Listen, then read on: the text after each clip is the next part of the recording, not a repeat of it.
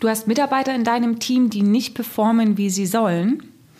Dir rennt die Zeit davon, weil du Ergebnisse produzieren möchtest, aber trotzdem nicht die gute Beziehung zum Mitarbeiter aufs Spiel setzen willst. Dann erhältst du in diesem Podcast konkrete Hilfestellungen, um mit dieser Situation optimal umzugehen. Herzlich willkommen zum Personalberater Coach Podcast. Blicke hinter die Kulissen erfolgreicher Personalberatungen mit der Brancheninsiderin Simone Straub. Hallo, mein Name ist Simone Straub und ich unterstütze Personalberater zum einen im operativen Geschäft, die Performance zu erreichen, die sie sich wünschen und zum anderen natürlich auch Unternehmer dabei, mit ihrem Unternehmen die PS auf die Straße zu bringen. Und zu jedem Unternehmen gehören natürlich auch Mitarbeiter und diese Mitarbeiter wiederum haben natürlich im Rahmen eigener Zielvereinbarungen äh, Verantwortung darüber, ja, diese Ziele auch zu erreichen.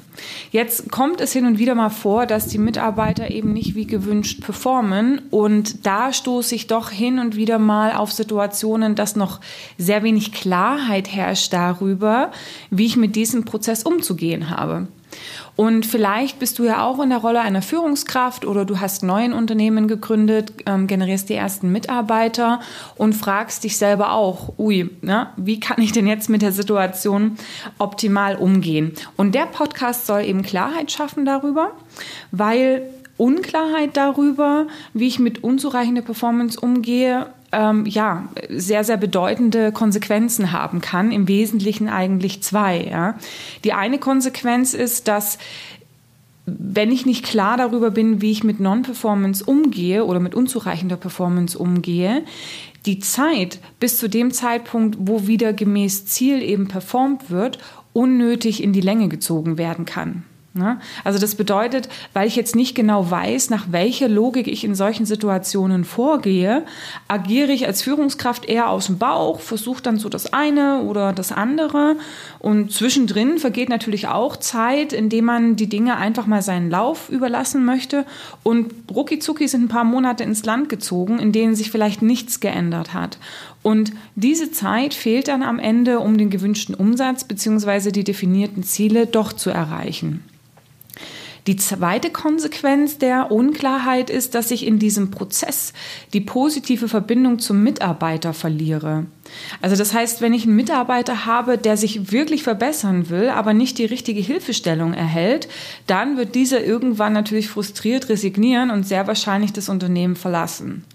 Oder aber ich erhalte durch meine schlechte Kommunikation im Performance-Management-Prozess einen Mitarbeiter, der in einer Eltern-Ich-Kind-Ich-Konstellation zwar letzten Endes tut, was es soll, aber eben nur so lange, wie du als Führungskraft nicht dabei bist.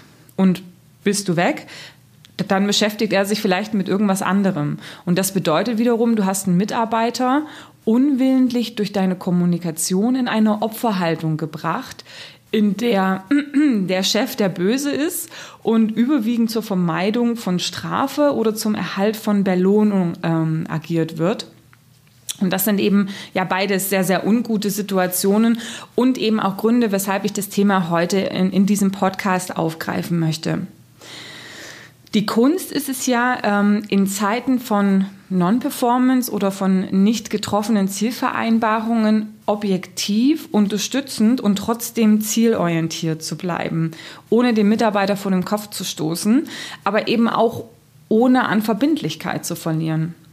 Dafür spielt vor allem erstmal die richtige Einstellung zum Mitarbeiter eine wichtige Rolle. Mit Beginn des Arbeitsverhältnisses haben sich ja eigentlich beide entschieden, ein Stück des Lebensweges miteinander zu gehen. Es ist wie so eine Reise, in der man zumindest für eine bestimmte Zeit ein gemeinsames Ziel hat. Wichtig ist, dass dieses Ziel von Beginn an klar kommuniziert ist. Ändert sich für einen der beiden Reisepartner im Laufe der Reise das Ziel, muss gesprochen werden, ob es noch passt. Und wenn nicht, ja, dann muss man sich eben trennen.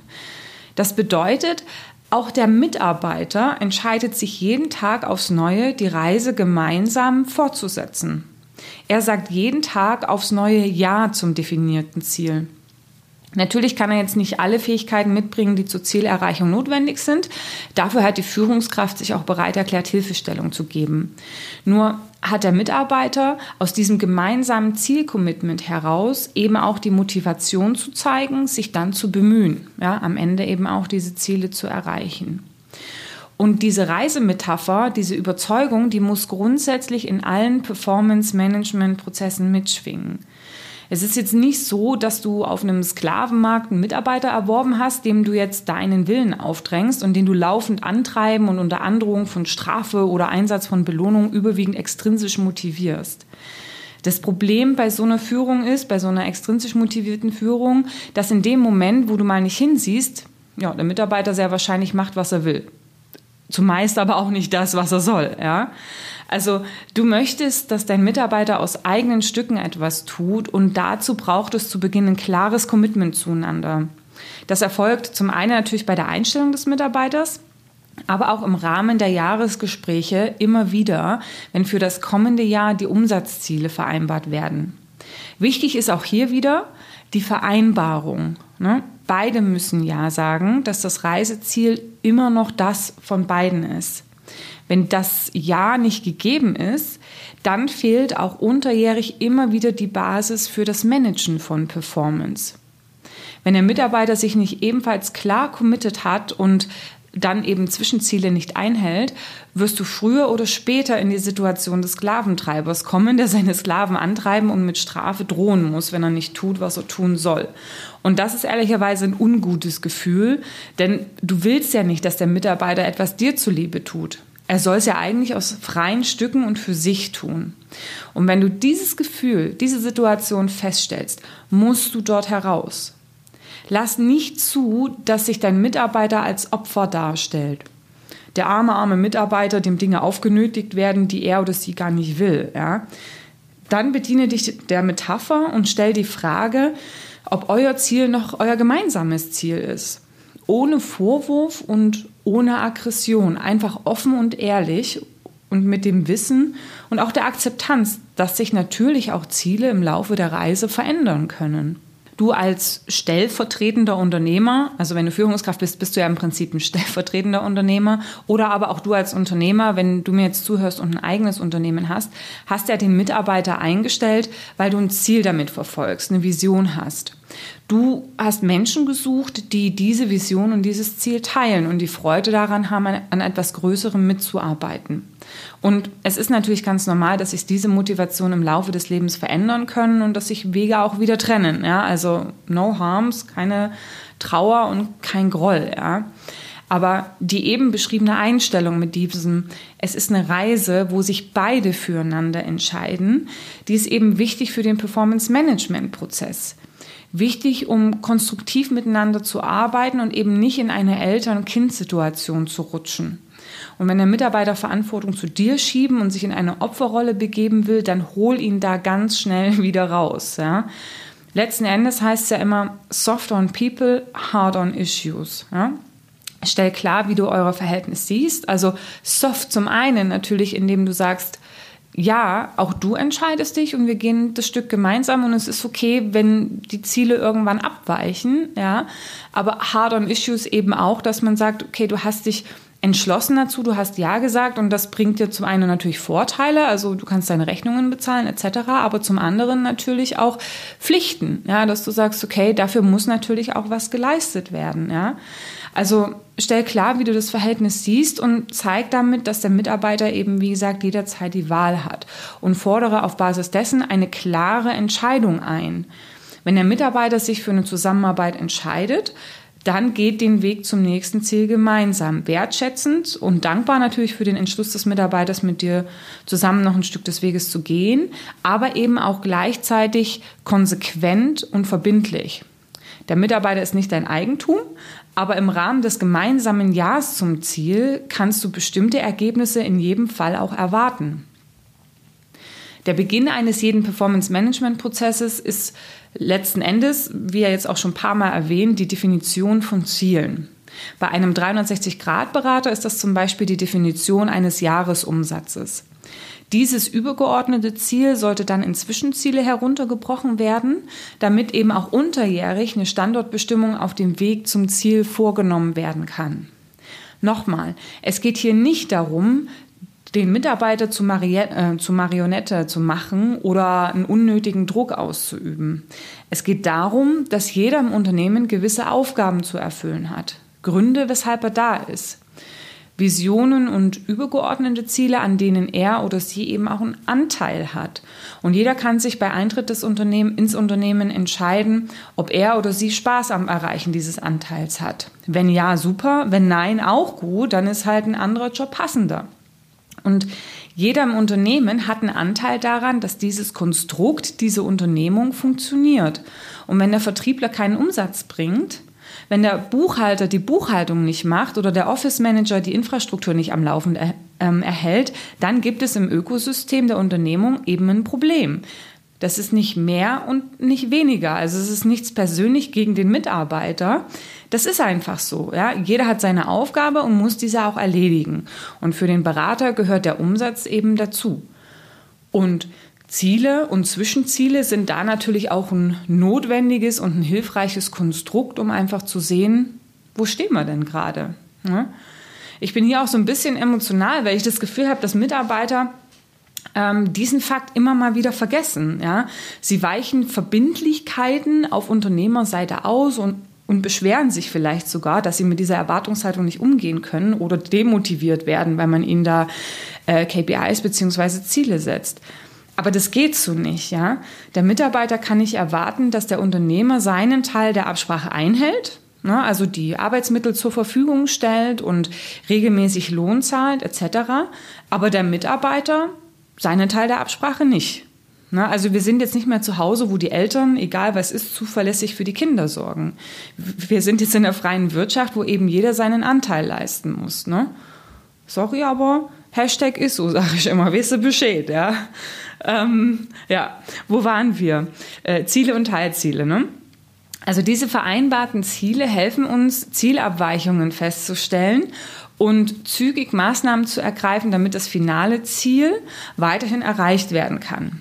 Und in diesem Prozess des ähm, ja, Erreichens kommt es gerade, wenn jetzt Zielabweichungen sind, oft zu Ungenauigkeiten. Ja? Führungskräfte nehmen sich da oft nicht genügend Zeit zu verstehen, wo genau denn jetzt eigentlich der Hase im Pfeffer liegt bei dieser Zielabweichung.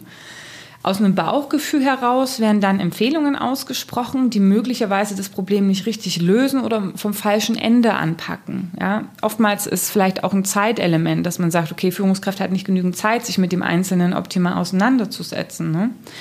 Ähm, egal wie, aber es führt am Ende dazu, dass man nicht richtig hinhört, dass man nicht richtig auf äh, Spurensuche geht und dann natürlich auch nicht optimal helfen kann.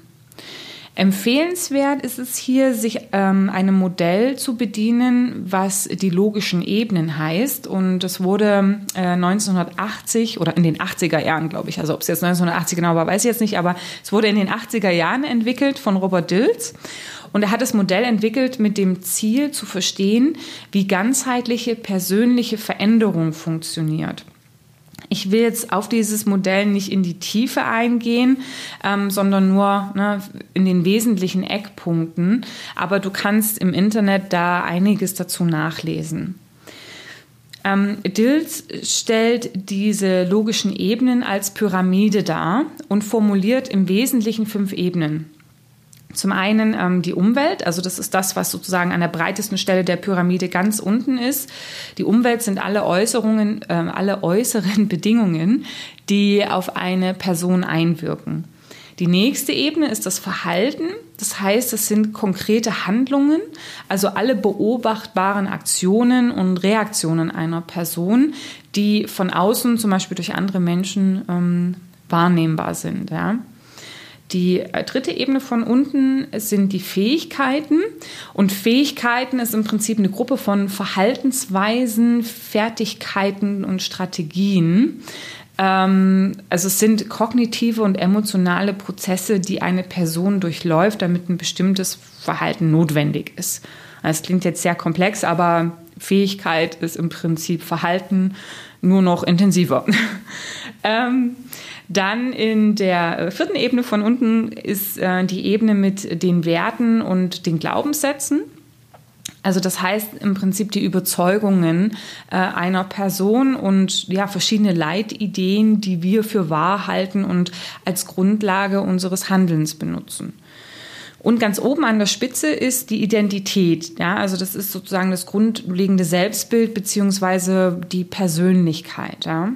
Also diese fünf Ebenen. Es gibt auch in manchen Theorien oder in manchen Erweiterungen dieses Modells gibt es auch mehrere Ebenen, aber lasst uns jetzt für diese Podcast-Folge ähm, bei diesen fünf bleiben. Ähm, die Überzeugung ist, dass sich Veränderungen ähm, im Verhalten selten auf der Ebene auslösen lassen, ähm, auf der sie sich zeigen sondern zumeist eine Ebene höher. Ne? Also wenn ich zum Beispiel jetzt überzeugt davon bin, dass persönliche Kundentermine nichts bringen, also ne, ist es die Werte- und Glaubenssätze-Ebene, dann werde ich die notwendigen äh, Fähigkeiten dafür nicht ausbilden und mich eben auch nicht entsprechend verhalten. Und wenn ich nicht das richtige Verhalten zeige, dann fehlen mir oft zum Beispiel die Fähigkeiten, und wenn mich in meiner Umwelt was behindert, dann habe ich mich vielleicht nicht entsprechend verhalten und die Rahmendaten so geschaffen, dass ich ungestört arbeiten kann. Ja. Für dich in der Führung sind die logischen Ebenen im ersten Schritt hilfreich, um zu verstehen, wo genau liegt denn jetzt das Problem? Ähm, wo liegt der Grund eben der, der äh, Abweichung, der Zielerweichung sozusagen? Ne? Ist es die Umwelt? Ist es das Verhalten? Also das heißt, dein Gegenüber weiß nicht, was er genau tun soll. Liegt es in den Fähigkeiten? Also das heißt, derjenige weiß zwar, was zu tun ist, aber er weiß nicht ganz genau, wie er es jetzt konkret umsetzen soll. Liegt es im Glauben? Also das heißt, ich weiß nicht genau, was mir es bringt, also warum das eigentlich wichtig ist. Oder liegt es in der Identität? Das heißt, es passt einfach nicht zu mir abhängig davon, wo jetzt der Hase im Pfeffer liegt, ja, leiten sich dann natürlich entsprechende ähm, Handlungen ab. Ja.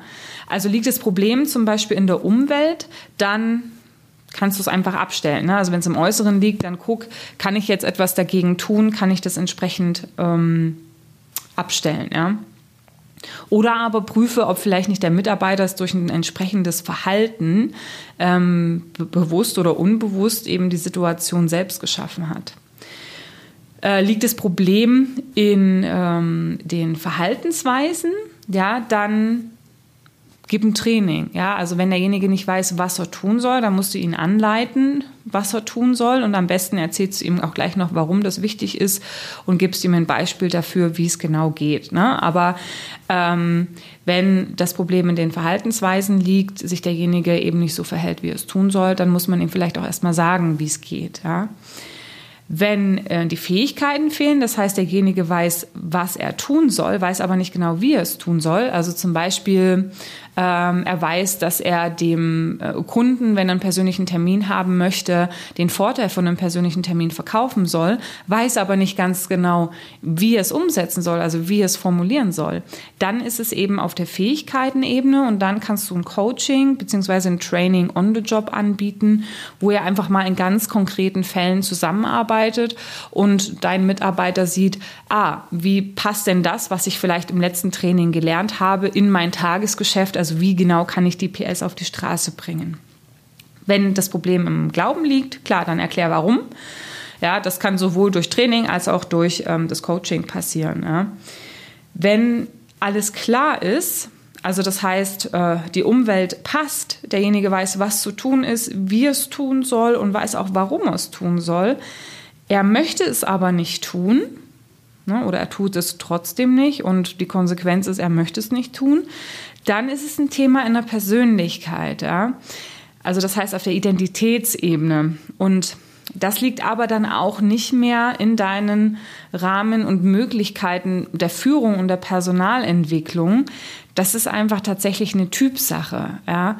Und man kann es vielleicht am besten vergleichen mit Persönlichkeiten, die der eine ist vielleicht eher ein Hunter, das andere ist eher ein Farmer, also im Vertrieb. Ne? Das eine ist jemand, der gern nach draußen geht, der Kaltakquise macht und neue Kunden aufbricht, ja, dem aber vielleicht das Farmen nicht so liegt, also die Kundenentwicklung. Und das andere ist eben der Farmer, der sagt, naja, nee, dieses Reinkommen, dieses Akquirieren, dieses Festbeißen, das bin ich nicht. Ich bin eher jemand, der einen geöffneten Kunden weiterentwickelt. Das sind ja zwei unterschiedliche Typen.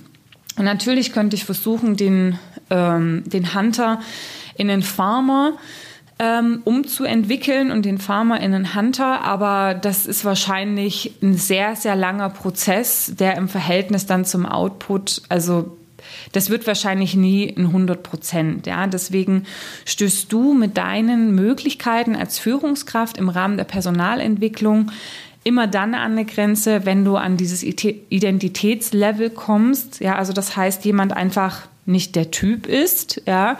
Ähm, das heißt einfach sich damit nicht wohlfühlt und ähm, ja, da nicht dahinter steht, ja. Also Deswegen, ich hoffe, ich habe mich jetzt nicht, ich bin so im, im Inhalt, aber ich wiederhole es nochmal. Ne? Also du kannst deinem Mitarbeiter die Umweltbedingungen zur Leistung zur Verfügung stellen, du kannst ihm sagen, was er tun soll, wie er es tun soll und warum er es tun soll, aber tun darf er es dann allein. Ja? Und im persönlichen Gespräch mit dem Mitarbeiter gilt es eben herauszufinden, auf welcher Ebene liegt denn jetzt genau das Problem. Ja? Lass mal sagen, zum Beispiel, der Mitarbeiter hat im letzten Monat nicht genügend persönliche Termine gebucht. Da kannst du zum Beispiel mal die Umwelt abchecken, kannst fragen, gab es in den letzten Wochen irgendwelche Auffälligkeiten? Haben die Telefone funktioniert? War das System okay? Warst du vielleicht krank oder im Urlaub? Ne, das kann ja auch ein Grund sein, warum derjenige seine Ziele nicht erreicht hat. Wenn du dann auf der Verhaltensebene checken möchtest, also was derjenige tut, beobachtbares Verhalten, dann kannst du fragen, was findest du denn wichtig, um persönliche Termine zu buchen? Was brauchst du dafür? Ja, wie musst du vorgehen? Ähm, also, oder, ja, was sind sozusagen die Verhaltensweisen, die du an den Tag legen musst, ähm, um eben den persönlichen Termin ein, ähm, einzubuchen? Ja? Das prüft für dich schon das Verständnis vom Gegenüber. Was sagt er auf die offenen Fragen? Ja, ähm, und da kannst du schon gleich prüfen, fehlt da noch was im Verständnis oder passt das alles? Ne? Wenn du dann auf die Fähigkeitenebene weitergehst, kannst du fragen, wie genau gehst du denn im Gespräch vor? Also wie schlägst du den Termin vor? Oder was sagst du beim Einwand, ich habe keine Zeit? Ja, also das guckt jetzt dann wirklich drauf, wenn klar ist, was zu tun ist, wie genau wird es denn getan?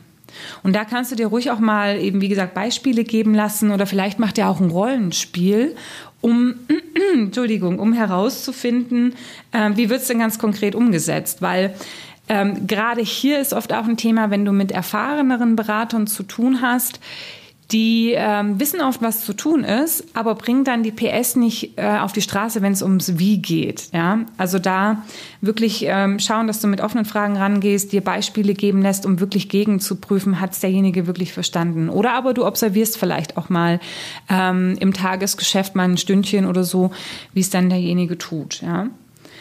Die Glaubensebene kannst du dann abfragen mit, weshalb sind, äh, weshalb sind persönliche Termine wichtig, wie helfen dir die Termine und so weiter. Da kannst du auch so ein bisschen schauen, wie beantwortet dein Gegenüber die Fragen, ist er wirklich überzeugt oder sagt er das jetzt, weil er es gelernt bekommen hat, ja, aber steht nicht wirklich dahinter. Also Glaubensebene. Und dann natürlich die, die, Identitätsebene. Es kommt oft schon zwischen den Zeilen ähm, auf die Antworten auf die vorherigen Fragen. Oder wenn du es direkt erfragen willst, könnte man zum Beispiel sagen, wie, ja, wie geht es dir grundsätzlich mit dem Thema? Was denkst du über persönliche Kundentermine? Passt das zu dir? Ja. Also in dem Gespräch, wo es um die Zielabweichung geht, musst du gedanklich eigentlich durch die Ebenen gehen, um herauszufinden, wo das Problem liegt. Und je nachdem, wo es ist, wählst du dann eben die nächsten Schritte. Ne? Machst du ein Training? Ja, das kannst du bei, bei, der, bei der Verhaltensebene machen, wenn derjenige noch gar nicht weiß, was er eigentlich tun soll. Ja? Machst du ein Coaching, also das heißt ein Training on the Job. Das ist dann eher so das Thema, ich weiß zwar, was zu tun ist, aber ich weiß nicht, wie genau. Ähm, oder machst du vielleicht beides, ja, was dann auch aufs Warum-Konto einzahlt. Also warum sollte ich das tun? Ähm, das musst du dann eben äh, schauen, ja. Achte übrigens auch beim Fragen auf deine Fragen. Achte also darauf, wie genau du die Fragen stellst. Ja? Man könnte zum Beispiel auch fragen, weißt du denn, wie man nach einem persönlichen Termin fragt? Hast du dich denn auch grundsätzlich immer gut vorbereitet? Oder hast du eine gute Liste gehabt? Du merkst schon, diese Fragen bringen dir gar nichts, ja, weil das ist so eine Ja-Nein-Frage, es ist mehr so checklistenmäßig und ähm, im Zweifelsfall sagt der Mitarbeiter auch ja, weil er dich nicht enttäuschen will oder weil er jetzt nicht als Dovi dastehen möchte oder so. Ähm, und wie vorhin auch erwähnt, gerade erfahrene Mitarbeiter wissen ja eigentlich auch oft, wie es geht, nur oder meinen es zu wissen, aber die wissen auch nicht wie. Ja, also deswegen anstatt dir die Dinge bestätigen zu lassen, also weißt du, wie man nach einem persönlichen Termin fragt, lass dir Beispiele geben, ja, oder lass die Mitarbeiter nachdenken ähm, durch wirklich gezielte offene Fragen, ja. Und hier wieder, ich weiß, manchmal im Tagesgeschäft ist es wirklich sehr, sehr eng getaktet und man denkt sich so, ja, ich prüfe das jetzt nur so schnell ab, haste, haste, haste, ja, ja, ja, okay, naja, dann versuch's vielleicht mal so und danke, tschüss. Aber im Zweifelsfall die Zeit, die du jetzt hier dir nicht nimmst, ja, die verlierst du am Ende, weil die Prozesse länger dauern, weil der Mitarbeiter einfach nicht in der Lage ist, dann das Ziel zu erreichen, was du ihm setzt, weil du nicht ordentlich mal rausgefunden hast, wo liegt eigentlich das Problem. Und wenn du dir gleich die Zeit genommen hättest, das ordentlich herauszufinden, entsprechende Maßnahmen zu planen, dann wäre der Mitarbeiter möglicherweise oder ganz sicher schneller zum Ziel gekommen. Ja, also hier durchzuhetzen ist einfach wirklich ähm, die falsche Entscheidung. Ja. Leg also, wenn du ähm, durch Fragen eben herausgefunden hast, wo das Problem liegt, dann leg auf Basis dessen einen Aktionsplan fest mit einem zeitnahen Training, Coaching oder auch Anpassungen in der Umwelt, je nachdem, was eben das Problem war. Und leg auch gleich einen Termin fest, wann ihr widersprecht.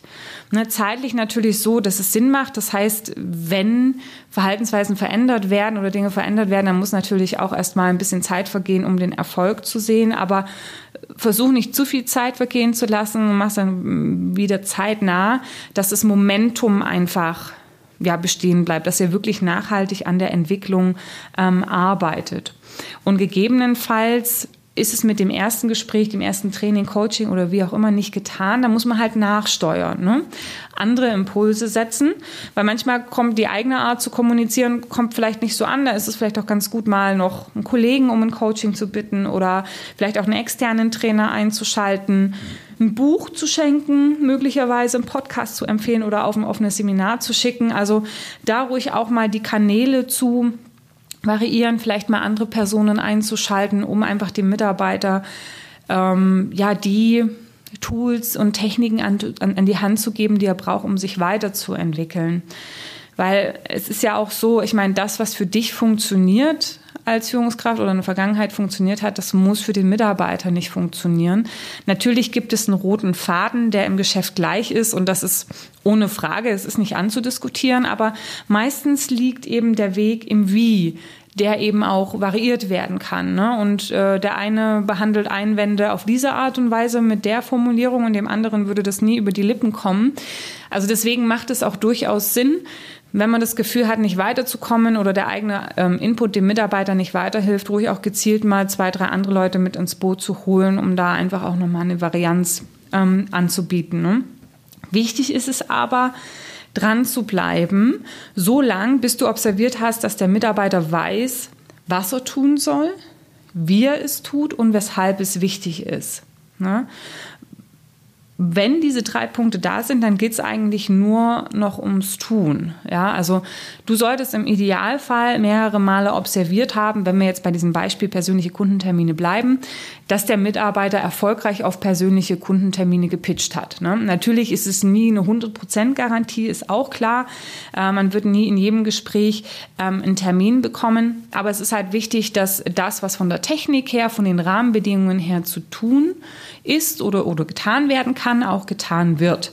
Ne? Und wenn du das observiert hast, dass das alles passt, ja, dann geht es eigentlich nur noch darum, das Ganze eben umzusetzen. Ja.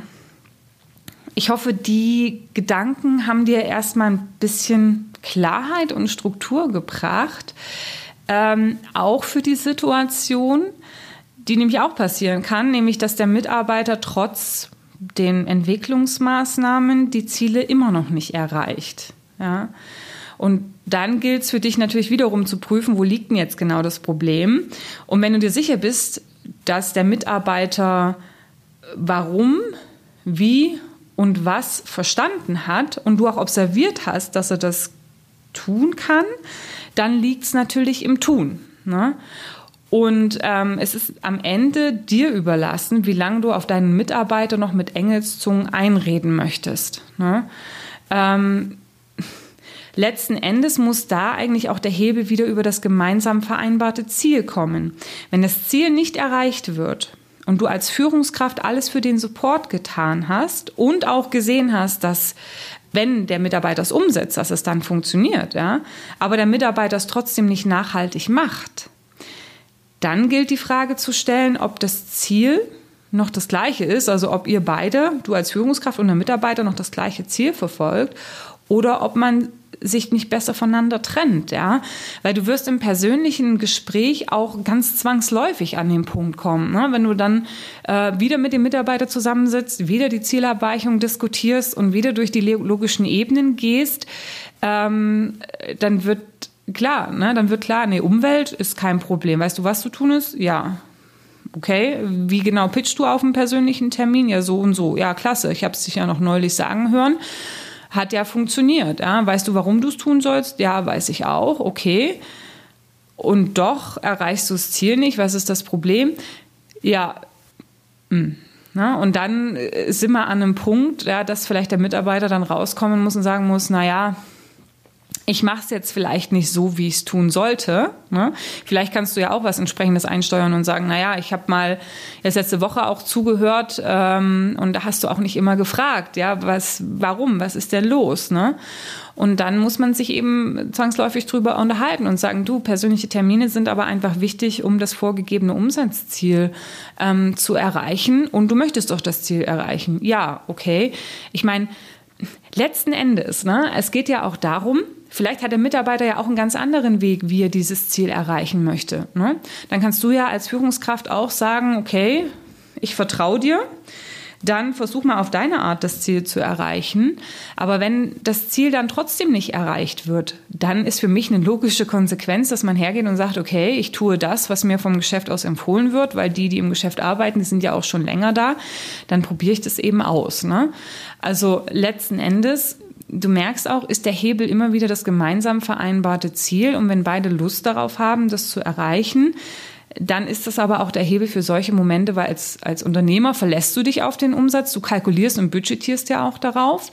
Ne? Und als Mitarbeiter ist das eben auch das Commitment, dass man sagt, okay, das ist das, was ich leisten soll, damit meine Existenz hier entsprechend auch gerechtfertigt ist. Ja? Und ähm, ja, so dreht man sich irgendwann im Kreis, aber letzten Endes dann ums Ziel und dann muss man sich eben drüber unterhalten. Äh, wenn ich jetzt nichts mehr weiter für dich tun kann, damit du dieses Ziel erreichst und du aber auch nicht willens bist, ähm, das, was dir empfohlen wird, umzusetzen, ja, dann und du es auf deinem Weg auch nicht schaffst, ja, na dann haben wir ein Problem. Ne? Ähm, ein anderes Szenario, was es da auch zu betrachten gilt, ist äh, vielleicht das Szenario, dass der Mitarbeiter will, aber er kann es nicht, ne? Er kriegt es einfach nicht hin. Also das heißt, ähm, er ist absolut überzeugt von den persönlichen Terminen, geht auch gerne auf persönliche Termine, weiß, was er tun soll und hat auch gezeigt bekommen, wie es geht, aber kriegt die PS einfach nicht auf die Straße, ja, aus welchen Gründen auch immer, ne? dann ist es natürlich auch deine persönliche Entscheidung als Führungskraft. Ja? Jeder von uns weiß sicherlich, wie es ist, wenn ich, wenn ich jemanden habe, der wirklich möchte und der da Energie rein, reinsteckt. Äh, natürlich halte ich an dem länger fest, ne, als an jemanden, der jetzt nicht so motiviert ist. Aber du, ja, du musst halt auch schauen, vielleicht ist auch diese Person gut für die Gruppe ne, und kann noch andere Aufgaben übernehmen. Wichtig ist nur, dass nicht andere Mitarbeiter sich dann was abschauen und sagen, na ja, wenn Lieschen Müller ähm, so durchkommt, dann wieso soll ich? Und dann ist es wiederum schlecht fürs ähm, Teamgefüge. Ne? Also bei so einem Fall kannst du nur schauen, dass du beständig ne, an dem was, wie und warum arbeitest, warum sitzt wahrscheinlich was auch. Dann muss man vielleicht übers Wie immer mal wieder andere Kanäle ansteuern, aber bleib letzten Endes dir überlassen, wie lange du ähm, so jemanden dann die Stange hältst. Ja? Also Fazit, das war jetzt eine recht lange Folge. Ich weiß gar nicht wie lange, aber es fühlt sich doch ein bisschen länger an. Aber ähm, ich finde es ein sehr, sehr wichtiges Thema. Und selbst wenn du als Mitarbeiter diese Folge gehört hast, hoffe ich, dass für dich auch der ein oder andere interessante Impuls dabei war.